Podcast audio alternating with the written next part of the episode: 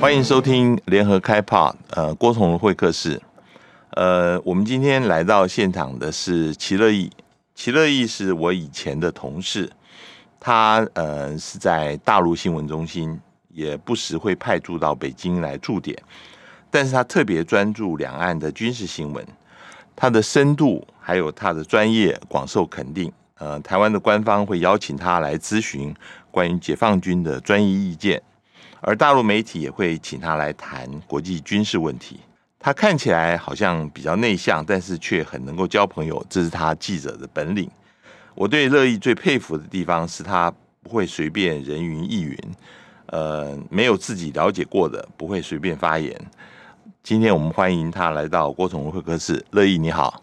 是从容好，还有各位听众大家好，很高兴能够上这个节目。乐意，我想首先呃请教一下，你原来是在做新闻，呃，但是你特别专注在两岸军事这个方面啊，呃，能不能谈一下你为什么会对这个有特别的兴趣？是我采访大陆新闻有二十二年，前后二十二年，应该说当时是我们最早一批在在中国大陆采访的驻点的。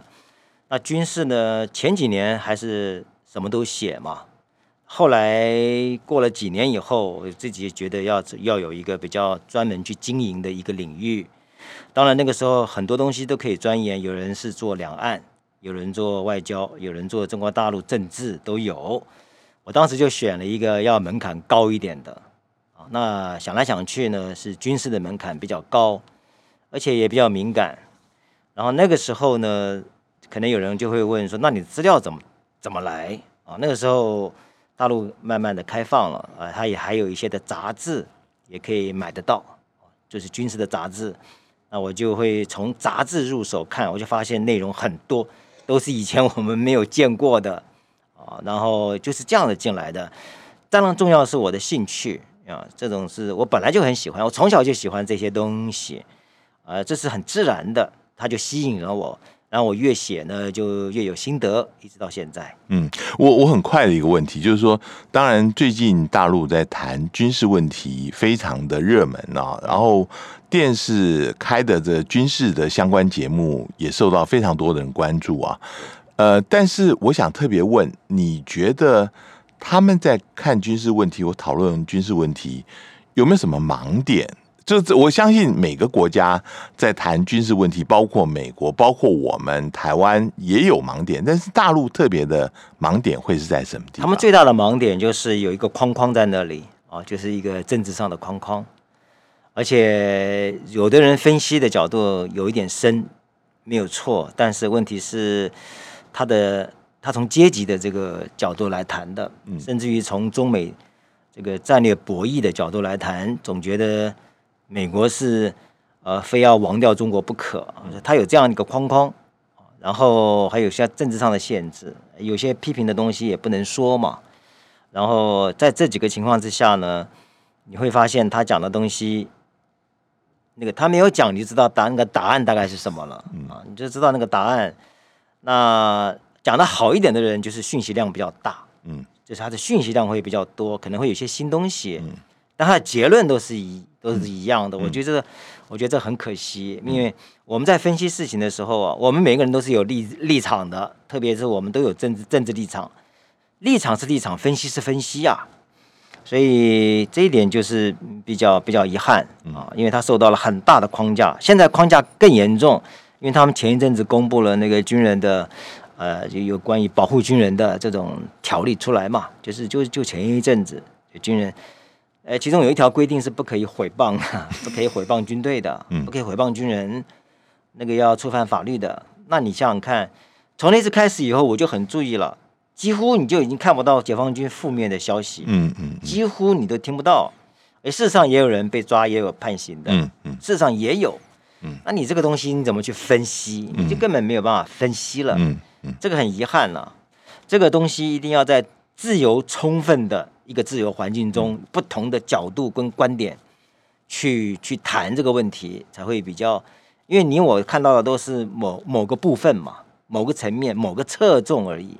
一定要兼容到不同的，你才这个这个这个东西才能够比较掌握全面。这是比较遗憾的啦。嗯我接下来就想要问你一个，就是最近也是引起很多讨论的啊。最近这两个月，陆陆续续有消息出来，大陆在西北的地方，好像是在挖掘这个导弹的发射井啊。这里面，呃，根据目前公布的照片，分别在新疆的哈密。在甘肃的玉门，还有在内蒙内蒙古的鄂尔多斯附近呢、啊，呃，都有。那呃，这个不仅是呃，这个像公布照片的，像美国科学家联盟，同时现在美国战略司令部还有美国国务院都已经表示了关切啊，呃。看起来卫星照片像是飞弹发射井，可是大陆方面就反驳说这个根本不是，这个只是风力发电的一个机装。那呃，而且他们强调，大陆的洲际呃弹道导弹是用这个发射车来来拖载的哦，那根本不需要有一个固定的呃这个发射井的。那这个各说各话，你觉得？情况是怎么样？为什么我们呃现在可以呃几乎很多人都确定这是发射井？应该说，如果是发电风呃风力发电厂的机装机座跟导弹，这个导弹不是一般导弹哦，是洲际的，嗯，弹道导弹，嗯，它可不是一般的导弹，洲际弹道导弹都很大嘛，因为一个射程很远，你要有相应的载荷，所以这都是。这种井，这种这种竖井，它叫因为导弹有一个竖井，它下面还不仅是那一个井，还有好几个你要有装设备的，还有装控制室的，你都有。它而且里面是恒温恒湿的，嗯，那个条件跟那个风力发电的基座基座那可完全不一样。甚至于，因为它现在还没有这个那个舱盖，就是它那个发射井的盖子还没有，还可能还没好。如果以后好的话，那是更能够明显可以看得出来，它那个盖子有的厚到两两三米这么厚，所以它应该是从技术上，从因为我我看不懂，所以我不能判断，对这个发射井是真的还假。那还有人说，因为很密集嘛，一百多个放在一起，这会不会呃是是假的呢？有一个可能，因为发射井放的多，其实它里面可能只有二十个、三十个是真的。嗯。嗯嗯其他都是假的，那它有一个好处是什么呢？好处就是说，你是一一百多个，你要全部毁灭，你要有一定的量，因为它是这样子。因为发射井，我们一般讲发射井虽然是固定的，好像一被打中就完了，那也未必。为什么？看你的当量有多大，嗯，你的那个清澈的往土地上清澈的能力有有多么强，才能决定。像现在的发射井，我刚刚讲那个舱盖。都两三米那么这么厚，你那个当量不够大的话，哈，对它地下来说并不构成致命的威胁哦。嗯，所以也就是说，它发射井多，你就等于要相应的这个核核核导弹要来打它，它可以稀释掉你的，甚至于它可能都完全是假的，完全没有一个是真的。嗯嗯嗯，你完全没有一个真的，你来这边打个几枚，总是能够稀释掉你的嘛。嗯。但是如果要这么说，要稀释到美国跟，因为美国跟俄罗斯的那个量太大了啊，但是他，但是现在重点我们要问的一个问题就是，他要不要发展核武？如果他要发展核武的话，以什么样的形式出现？我的结论，我们我先下个结论，他要发展核武，那为什么要有发射井呢？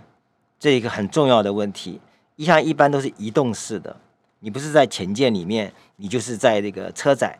或是利用列车的方式，火车列、嗯、列车，嗯嗯、俄罗斯就是用那个列车的方式。为什么还要发射井？我举一个简单的例子：美国的民兵三洲际地对地的弹道导弹，洲际的啊，它就是发射井。你可能会觉得很好奇，说：哎，美国这么强大的核武国家，为什么它的民兵三也是用发射井呢？这就告诉我了我我们的一个一个问题，就是发射井肯定有它的好处。嗯。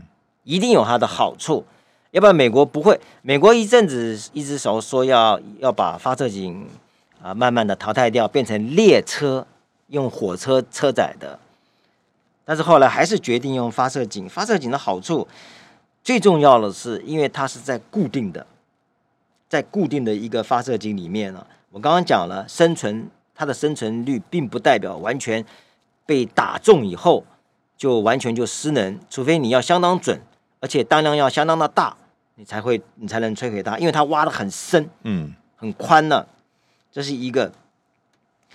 最主要它的弹体啊寿命也比较长，为什么？因为它是固定的。你如果在在车载上面的话，那你一直跑来跑就跑去嘛，嗯、你的弹体的寿命啊会折寿，会不那么大。还有就是你导弹要在发射的时候，你要确保你的整个导弹你要经过检测，整个检检检测过程还要重新来一样。那你因为你是固定的，原来就是天天都在那边看的，你的检测很方便，哪个器件少了马上就补上去。我刚刚有说过，那个发射井里面不简单。恒温、恒湿，它那个弹体保存的相对来说是比较有效。还有一个好处，大概可能听众会觉得比较有点意外啊，就是它的反应比较快。你会说，哎，奇怪，我所谓的反应是发射时间的反应比较快，什么意思？就是你如果是车载的，你在移动中间，你要对对方打击目标的话，哈，你知道车载的东西，你的目标未必是固定的。因为你自己是活动的嘛，对，所以你在活动中间的时候，你要有所反击的时候，第一个你要先算到你现在的坐标是什么坐标，才能再算你对方的目标。但是发射井不是啊，发射井的坐标自己坐标是固定的，嗯，他不用算了，嗯，因为他不跑的，而且他打的对方哦也是固定的目标。就其实就是跟炮兵定位一样，老早就定好位了。哎，他这个定位问题完全解决。嗯，他只有一个问题，就是要不要发射。一发射一按钮，他就出来了。他中间这个所有的这些什么这种这种定位的问题，全部都解决了。嗯，所以他作战的反应时间是比较快的哦。嗯，比较快的，这是一个。还有一个最重要的一个概念，就是为什么要有车载？为什么要有车列的呃列车的方式？就是为了要它的生存率，所以它经常摆在第二核反击的序列里面。它不是第一核反击，因为你自己机动性就很高了嘛，你被人家毁灭的那个几率相对低。那要你干嘛？要你就是我第一级是井射发射才是第一击。核打击我的第一级都是警射发射，都都是准的。但是我一旦对方没有被我消灭，对方会有反击，那我还要第二次核反击。那靠什么？因为警示发射的可能已经没有了，你打完第一级可能就没有了，就是要靠车载的。所以我们讲警示发射跟车载移动或列车的，它在功能上是有区分的。警示发射是第一级核打击的力量的主力，车载移动的那是第二次核反击的力量。它一开始它设计也是这样子，所以重点就是它会发展核武，弹头会加加大。第二个。用什么方式呢？发射井是一个方式之一，嗯，而且现在中国的东风五、东风五 B 这个序列都是用发射发射井的，都是用发射井。好，呃，我的问题在这里，就是说，呃，在这个之前，大陆是已经有发射井了啊，是那。这个已经有发射井，然后它有潜射的，然后呃，这些都已经都在了，而且有机动发射都已经在了，嗯，也很长一段时间，至少有二三十年，这个是没有变动的啊。那为什么现在要变动？这个是大家比较好奇的。你说是变动什么？变动就是说，它现在突然增加了 OK 这么多的新的呃，用发射井发射的。呃，这个陆基的飞弹，那这是不是代表它的核战略上面有了一些变动？尤其是大家讲过去大陆是呃 minimum deterrence，就是最低限度的核吓阻啊，那这个。最低限度是不是已经开始改变了？尤其是美方一直在说，就是如果说把这些呃，包括甘肃的、包括新疆的、包括内蒙古全部加总起来，其实它的嗯、呃、发射的平台哦，如果上里面每一个这个发射井都装了多弹头导弹的话，可以直逼美国跟俄罗斯了啊！为什么要这样子？呃，增加这么多？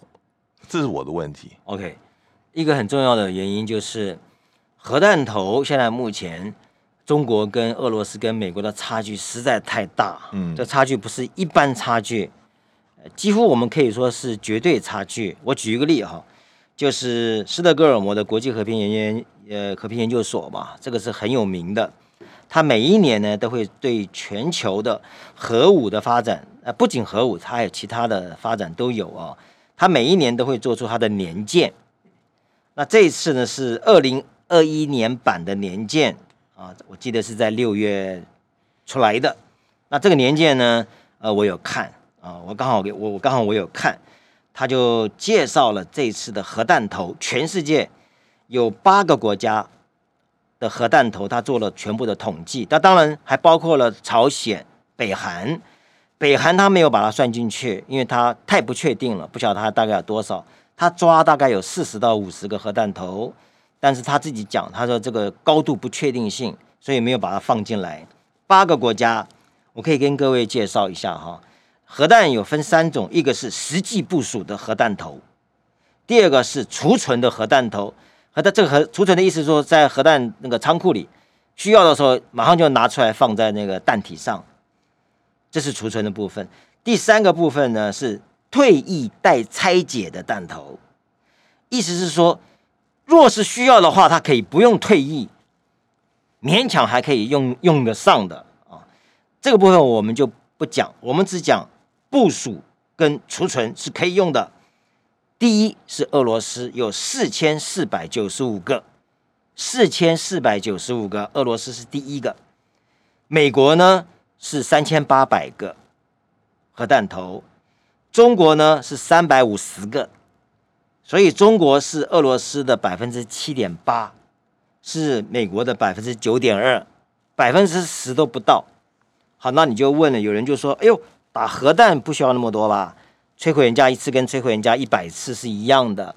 你核弹头三百五十个够了，足以？呃，未必，因为现在美国跟俄罗斯他们的反导机制也一直在增加。”啊，你的弹如果弹量太小的话，有可能会被人家拦截拦截到，甚至于大部分拦截到，以至于美国还不至于被被你毁灭。但是，一到这一步的话，美国一反击你就没了，你就没有了。所以这是一个风险很高，你至少要达到一定的量。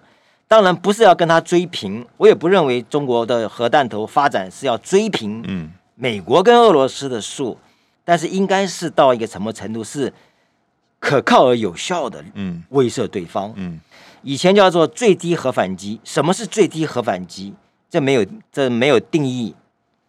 你怎么知道这个最低的是有效的呢？你最低大概你以前的大概只有一百多个核弹头的话，你一百多个核弹头风险是有的，有人家反导记者有可能把你拦下来，嗯，因为你数量太小嘛，太小，所以。它这个量是肯定要增加的，绝对要增加，这是美国自己评估了，它大概在十年内，十年内会增加一倍，甚至于到三倍。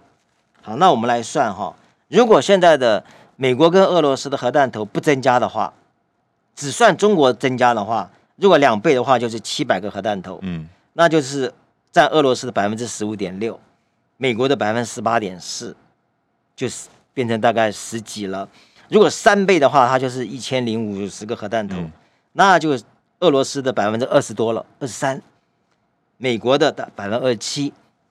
我觉得哈，最有可能的发展就是在两倍到三倍之间这个量，嗯嗯，大概是占美国跟俄罗斯的五分之一，嗯，我觉得这个这个量就有就就就够多了，嗯嗯，就够多了，他不可能跟他们追平的，所以现在这个趋势。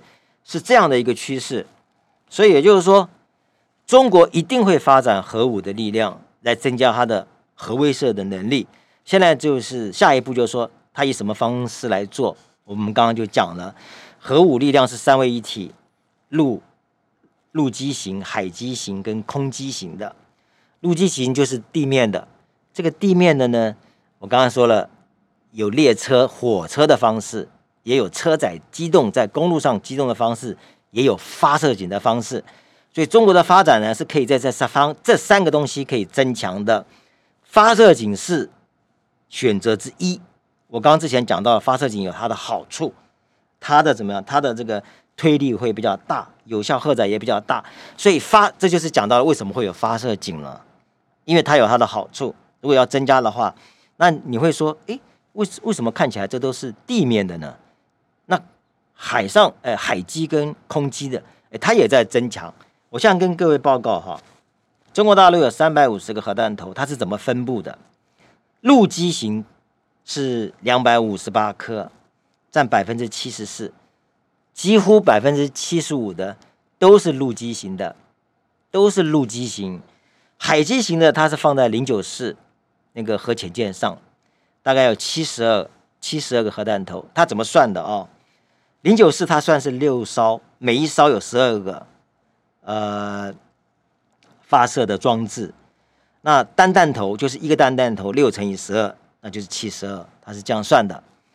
空机呢，只有轰六 K，它算二十个，这样加起来三百五十个，所以百分之七十四都是陆基型的。那以后它当然会增加空机跟海机的，增加到哪里呢？就是下一代的零九六，它会出来，它它它会放。然后下一代的轰二十，它也会放，这是一部分。但我个人认为，陆基的还是它的主力。你不可能零九六很多烧，你也轰二十也不会很多，所以基本上还是摆在陆基的。这陆基的话，那当然是东风四十一、东风三十一 A、AG 这些都会有。你有没有发现五 B 还是一样啊？这前一阵子那个国庆阅兵，五 B 就有出来啊，嗯，五 B 就有出来啊，所以。发射井，所以我我的结论就是，发射井是它发展的一个方向，它会这样做，所以才会被照到有这么多。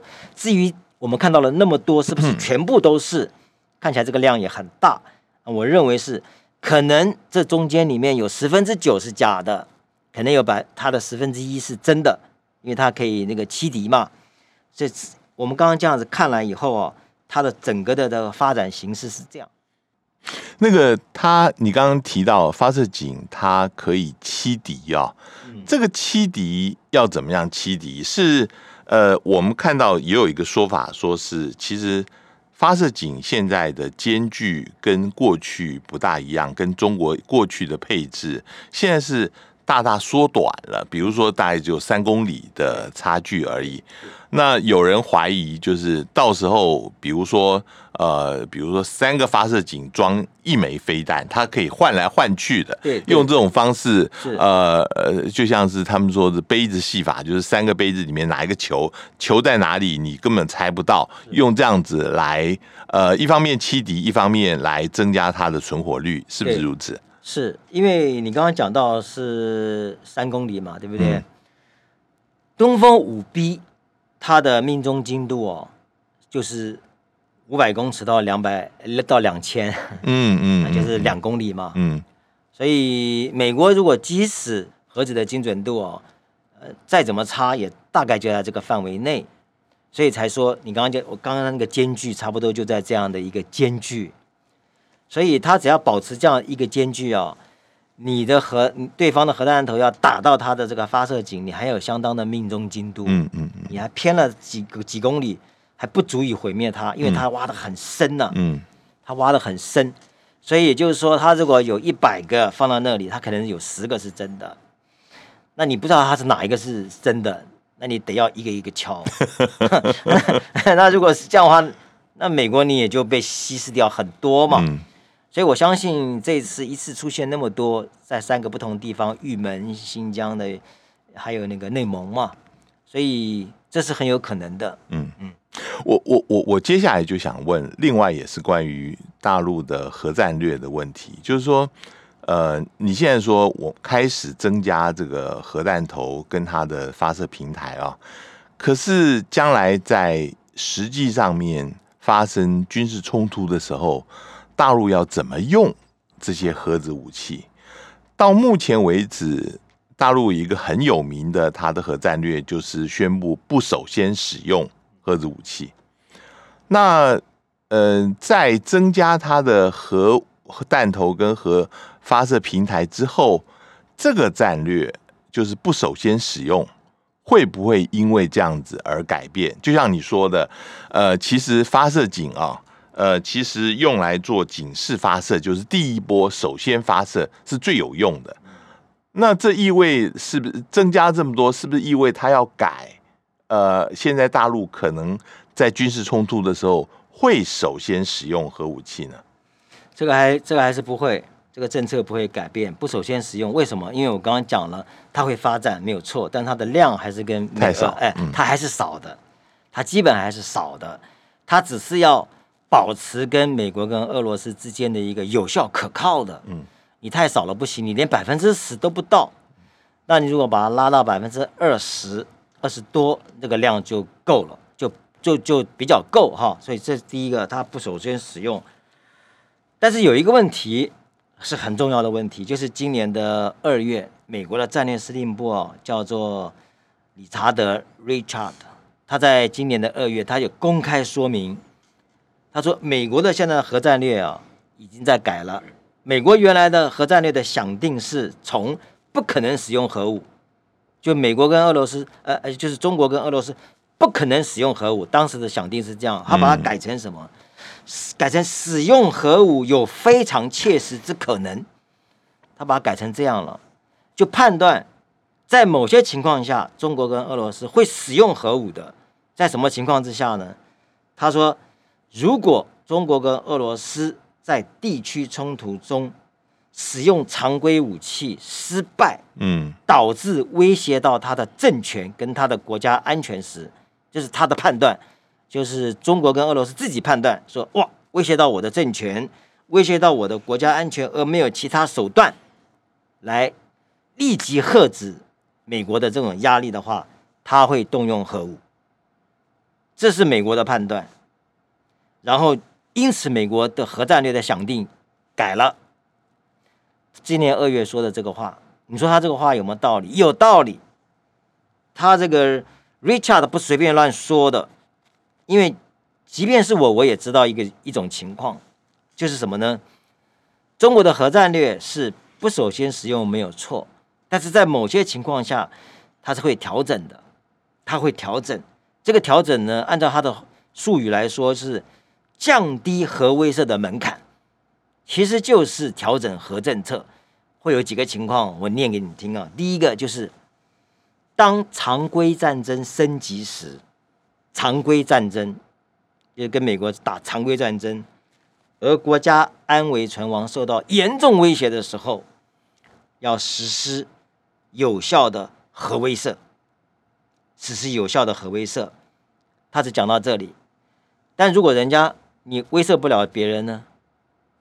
下一步那当然就实施核反击嘛。所以他的核政策、核威慑的门槛是在放低的。威慑下一步就是实战嘛，这是一个情况，请注意，这里讲到的不是核子大战，而是常规战争，威胁到他的国家安全存亡的时候，他没有其他手段，他只能用核武了。这是第一个。第二个，他也谈到，当这个威胁对我方核设施进行常规打击时，嗯，这里面有几个名名词要特别注意，是。敌方的威胁还没有打，他只是威胁我们，威胁中国要打我的核设施，不是用核的核核武器，是用常规武器。嗯，就是我中方我判断了，美国要威胁威胁我用常规武器打我的核设施，此时我们要使用导弹核武器来进行威慑，来进行威慑。如果人家没有打，那就没事；那如果人家打了呢？哼。又到了前面那一个，第一个，第一个那个我刚刚说的那第一条，威慑无效，下面就使用了，这是第二个，还有第三个，当敌威胁我方重大水电站，像三峡工程这种重大水电站，使用常规打击，啊，造成国家这个重大的这种这种情况的时候，也使用啊，好多好几项。还有一项是首都对中国首都威胁使用常规武力，跟重要重大城市跟经济的中心实施中度跟高度高强度的常规打击时，使国家陷入到那个危机存亡的时候，诶，也是啊，有好多点，所以查理德 Richard 讲的是有道理的。不，不过我这边反过来讲啊，美国到目前为止也并没有放弃首先使用核武力，他也是在当他的常规武力。受到威胁，甚至是没有办法取胜的，比如在欧洲战场上面，他发现他的常规武力面对苏以前的苏联，后来的俄罗斯已经处于下风的话，他并不排除使用核武力的嘛。对对对。所以呃，这个其实你只要有核武核武器，如果不用，那就失去它的威慑力了，是不是？呃，应该讲他用主要是威慑，它是用于威慑。但是问题是，你要想威责别人，手上你永远要有东西，你没有东西是不能威责别人的。所以就就是为什么他要发展核武？你你你你会说，反正威慑是不不用的嘛，对不对？那你为什么发展？重点就在于你没有东西，怎么去威慑别人？没错，你没有威一定的量，你也不足以威慑别人嘛。这这就是为什么核武发展会一直还会有，就是。讲到最后，就是你你要你要有东西，而且这个东西还要不少，然后你你不放心，我也不放心，那我们就我我我我们就这样发展。我在这边顺便讲一点，就是我插一句，美国、俄国现在不是有一个削减核战略的条约吗？就是今年二月五号要重又重签了嘛，延长五年嘛。延长五年。对，这是美国跟俄罗斯单方两方面签的，当时这个约是二零一零年。签的这个约，它是有规定的。它规定什么呢？它规定是说，双方部署的洲际的弹道导弹哦，弹道导弹不可以超过七百七百枚，弹头双方不可以超过一千五百五十个弹头，弹头的部分哈。然后发射器不可以超过八百台，这当时的规定。我现在跟大卫报告，目前情况是怎么样呢？目前部署的情况，美国跟俄罗斯刚好就抓在这个边边。美国的部署现在是一千八百个弹头，就比一千五百多个 多个多个多个两两百多个。俄罗斯是一千六百二十五个，也差不多多了一点。也就是说，大家也还正在削减，削减还蛮多的。我刚刚讲不是有退役待拆解的弹头吗？美国已经在这个部分已经有一千七百五十个弹头已经退役了，拆解了。那。俄罗斯是一千七百六十个，你有没有发现他们方双方的拆解能力量啊非常接近？嗯、也就是说，嗯、我看你拆解多多少，嗯，会不会遵守？嗯，应该讲说，现在美国、俄国是朝着这个遵守的方向去发展的，嗯，已经有一些接近了，确实也是这样子。所以你说这个条约有没有用？是有用的，它确实让美国跟俄罗斯自我。拆解了一千多个弹头，然后实际的部署呢是比较接近当时的规定，不要超过一千五百五十个，他们超过了一点，但我相信美国跟俄罗斯还会继续再减这个弹头。那现在唯一增加的是谁呢？是中国。嗯，当然中国虽然三百五十个少，对不对？中国今年就是今年比去年增加了，在他们来看增加了五十个，哎，嗯。是最多的，像法国跟英国，他们也有增加，都不超过十个，都不超过十个。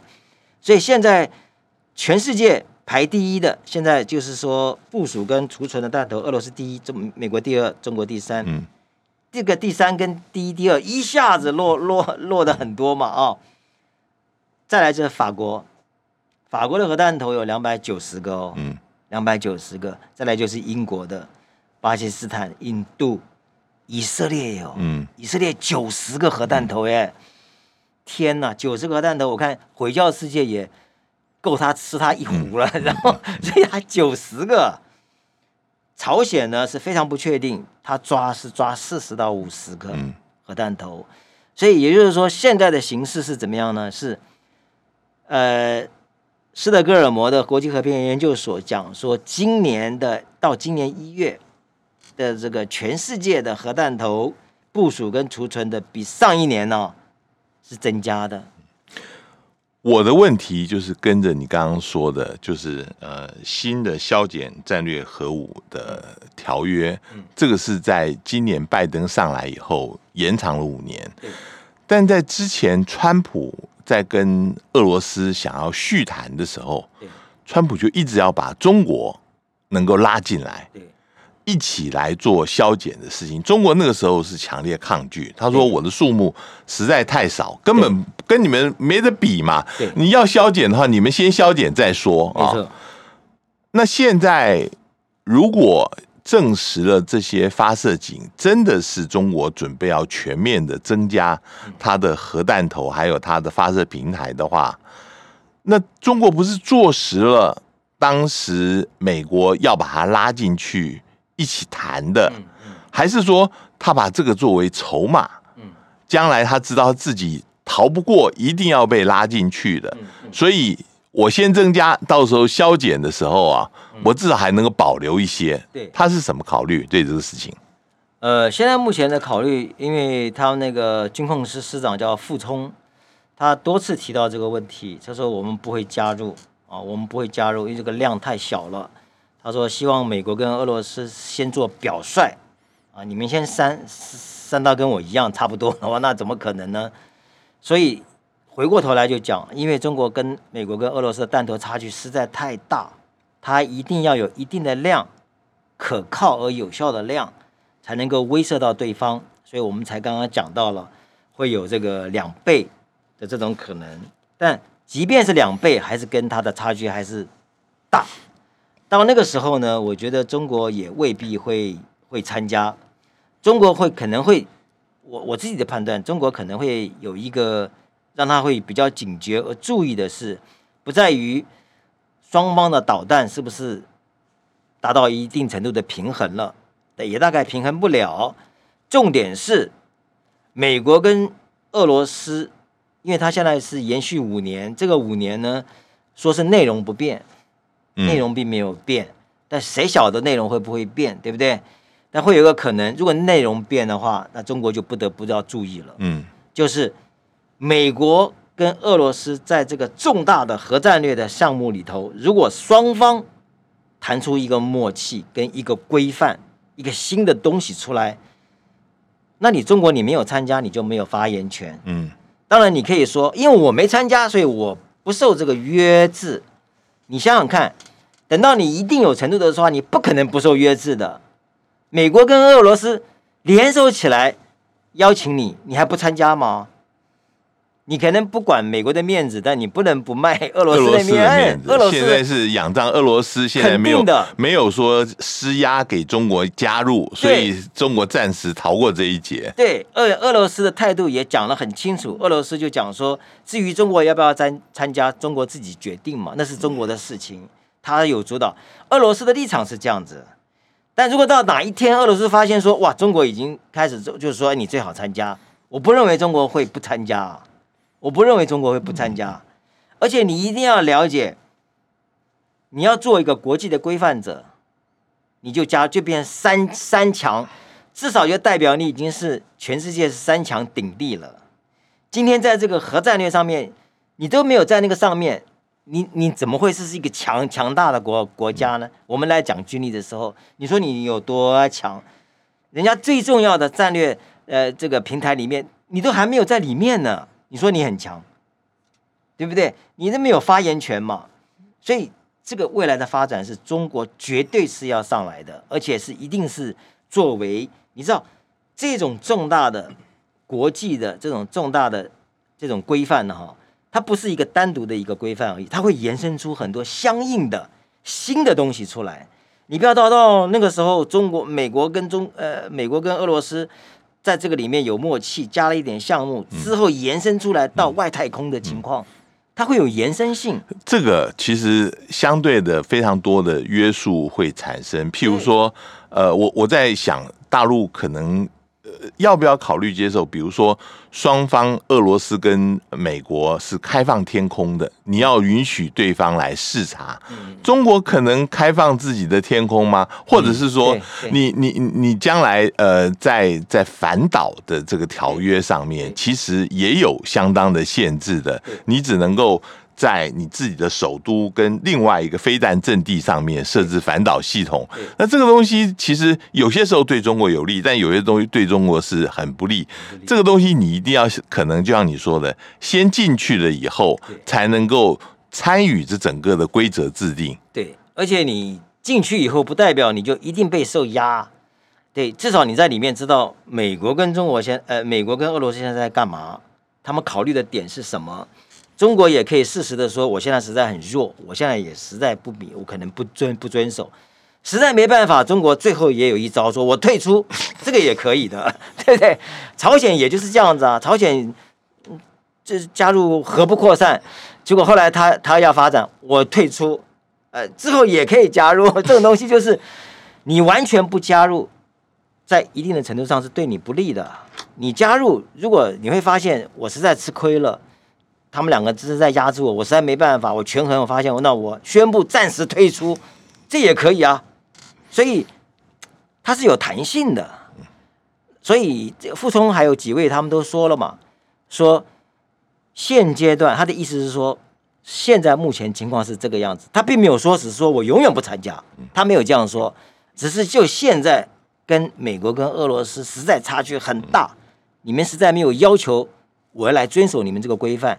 是，它是有时间性的，所以我一直觉得我对这个事情的看法就是，我保持一个一个一个观察的态度，而不是说他不加入。今天非常谢谢乐意，呃，到我们节目来跟我们谈了，这是非常有趣的话题。呃，虽然台湾不是一个核武国家，但是我们是需要关心这个事情的。是是是，谢谢乐意。好，谢谢，还谢谢各位听众多多指教。谢谢各位收听，我们下次见。网搜寻 VIP 大 U 点 .com 到联合报数位版看更多精彩的报道。